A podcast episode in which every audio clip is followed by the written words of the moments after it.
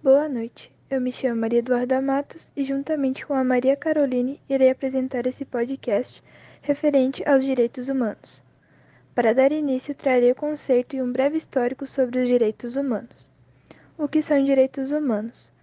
Os direitos humanos consistem em direitos naturais garantidos a todo e qualquer indivíduo e que devem ser universais, isto é, a atender a pessoas de todos os povos e nações, independentemente de sua classe social, etnia, gênero ou nacionalidade. Segundo a Organização das Nações Unidas, ONU, os direitos humanos são garantias jurídicas universais, essas que protegem indivíduos e grupos contra ações ou omissões dos governantes que atentem contra a dignidade humana. São exemplos de direitos humanos o direito à vida, direito à integridade física e o direito à dignidade, entre outros. Como surgiram os direitos humanos? Os direitos humanos são garantias históricas que mudam ao longo do tempo, adaptando-se às necessidades específicas de cada momento. Por isso, ainda que a forma com que atualmente conhecemos os direitos humanos tenha surgido com a Declaração Universal dos Direitos Humanos, assinada em 1948, antes disso, princípios de garantias de proteção aos direitos básicos do indivíduo já apareciam em algumas situações ao longo da história. A primeira forma de declaração dos direitos humanos na história é atribuída ao cilindro de Ciro, uma peça de argila contendo os princípios de Ciro, rei da antiga Pérsia, ao conquistar a cidade da Babilônia em 539 a.C.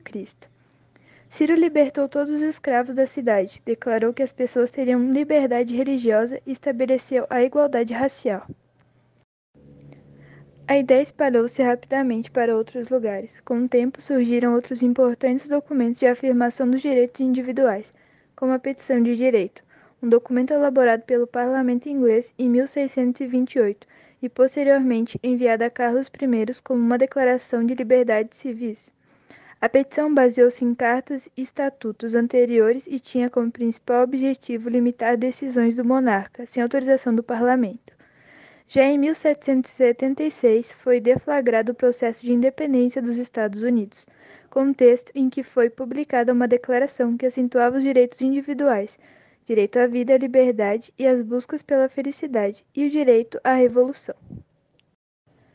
Os marcantes acontecimentos da Revolução Francesa resultaram na elaboração de um histórico documento chamado Declaração dos Direitos do Homem e do Cidadão.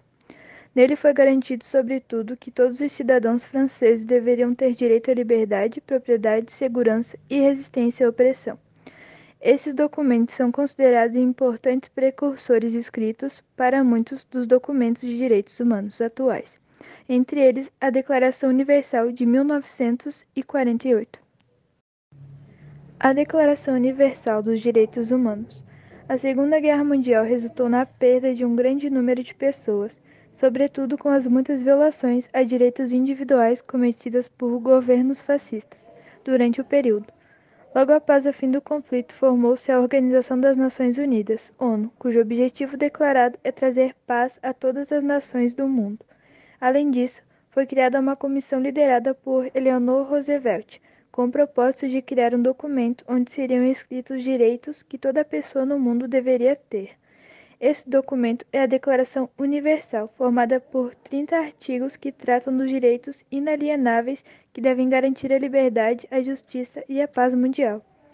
Entre os diversos direitos garantidos pela Declaração Universal estão o direito a não ser escravizado, ser tratado com igualdade perante as leis, direito à livre expressão política e religiosa, à liberdade de pensamento e de participação política. Hoje, a Declaração Universal é assinada pelos 192 países que compõem as Nações Unidas, e ainda que não tenham força de lei, o documento serve como base para a Constituição e tratados internacionais. No Brasil, os direitos humanos são garantidos pela Constituição Federal. No seu artigo 5 é estabelecido o direito à vida, à privacidade, à igualdade, à liberdade e outros importantes direitos fundamentais, sejam eles individuais ou coletivos.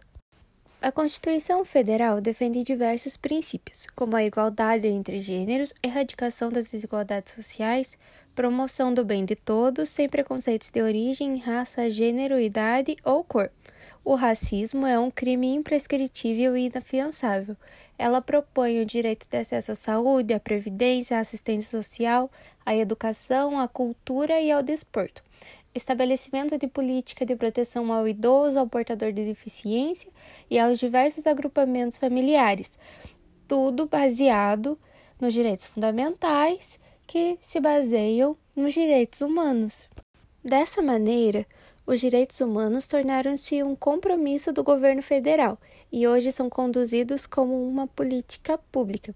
Em 2012, foi instaurada a Comissão Nacional da Verdade, CNV, para investigar as violações contra os direitos humanos cometidas durante a ditadura militar. Apesar disso, atualmente os direitos humanos no Brasil possuem diversos problemas para solucionar como a alta taxa de homicídios no país, dando ênfase de jovens negros, os abusos policiais e execuções extrajudiciais cometidas por policiais em operações formais ou paralelas, em grupos de extermínio ou milícia, a crítica situa da situação do sistema prisional, vulnerabilidade dos defensores de direitos humanos, principalmente os que residem em áreas rurais, a violência sofrida pela população indígena, sobretudo pelas falhas em políticas de demarcação de terras, e as várias formas de violência contra as mulheres.